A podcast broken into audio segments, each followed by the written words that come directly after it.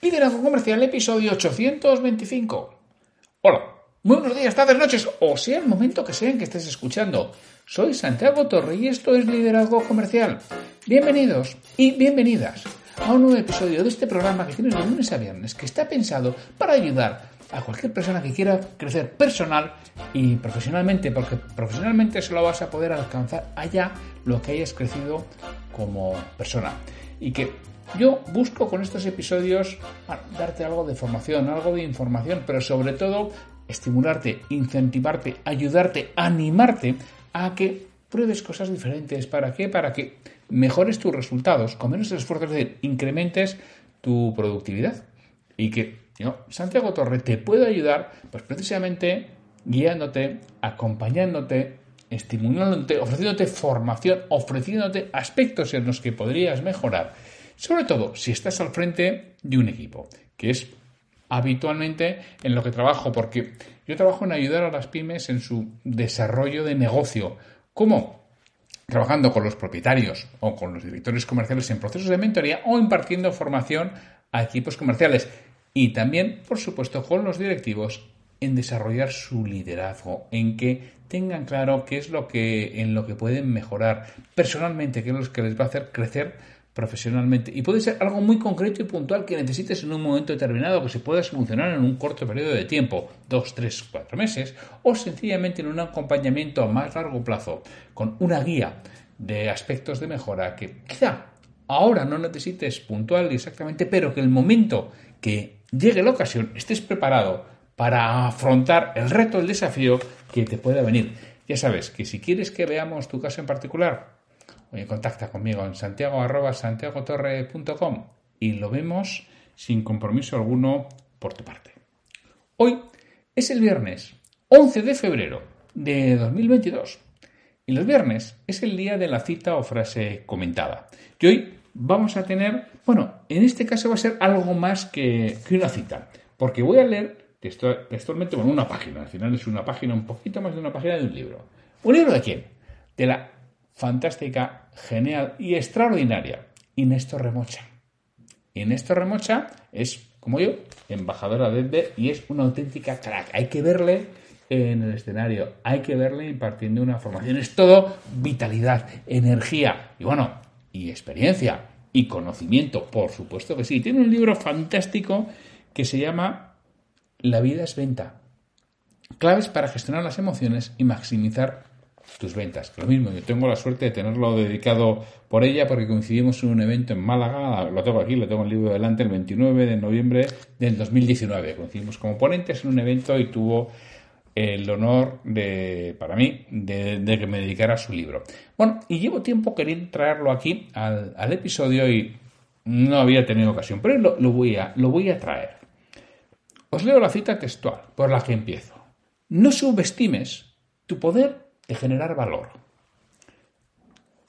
Y voy a leer textualmente. Recuerdo que durante unos años tuve en cartera varios productos para promocionar que llevaban comercializados entre 10 y 15 años, así que mis clientes sabían perfectamente cuáles eran sus bondades e inconvenientes y las condiciones de uso eran archiconocidas para ellos.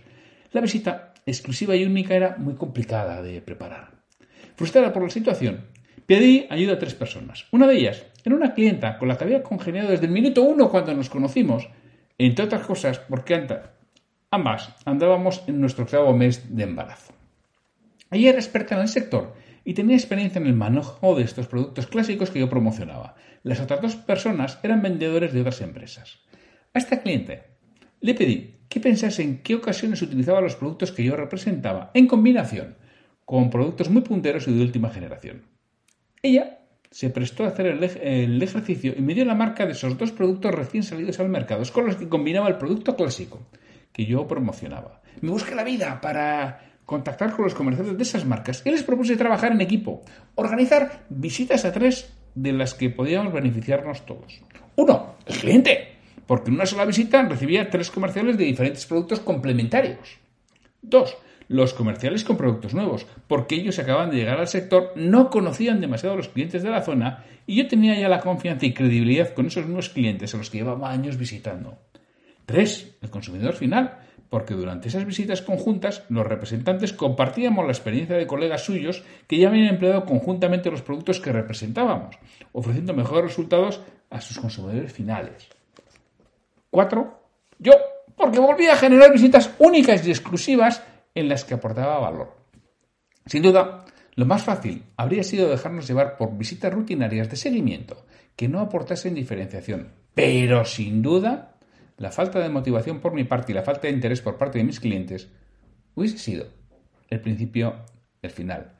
La diferenciación no es complicada, es incómoda. La creatividad nos lleva a la diferenciación y cuanto más implicados estemos en el proyecto, más creativos seremos. Bueno, sigue en el libro, pero no voy a seguir ya leyendo eh, el libro. O sea, me parece brutal. O sea, lo que nos cuenta Inés es, me parece increíble, ¿no? esa capacidad de, como dice ella, de generar valor.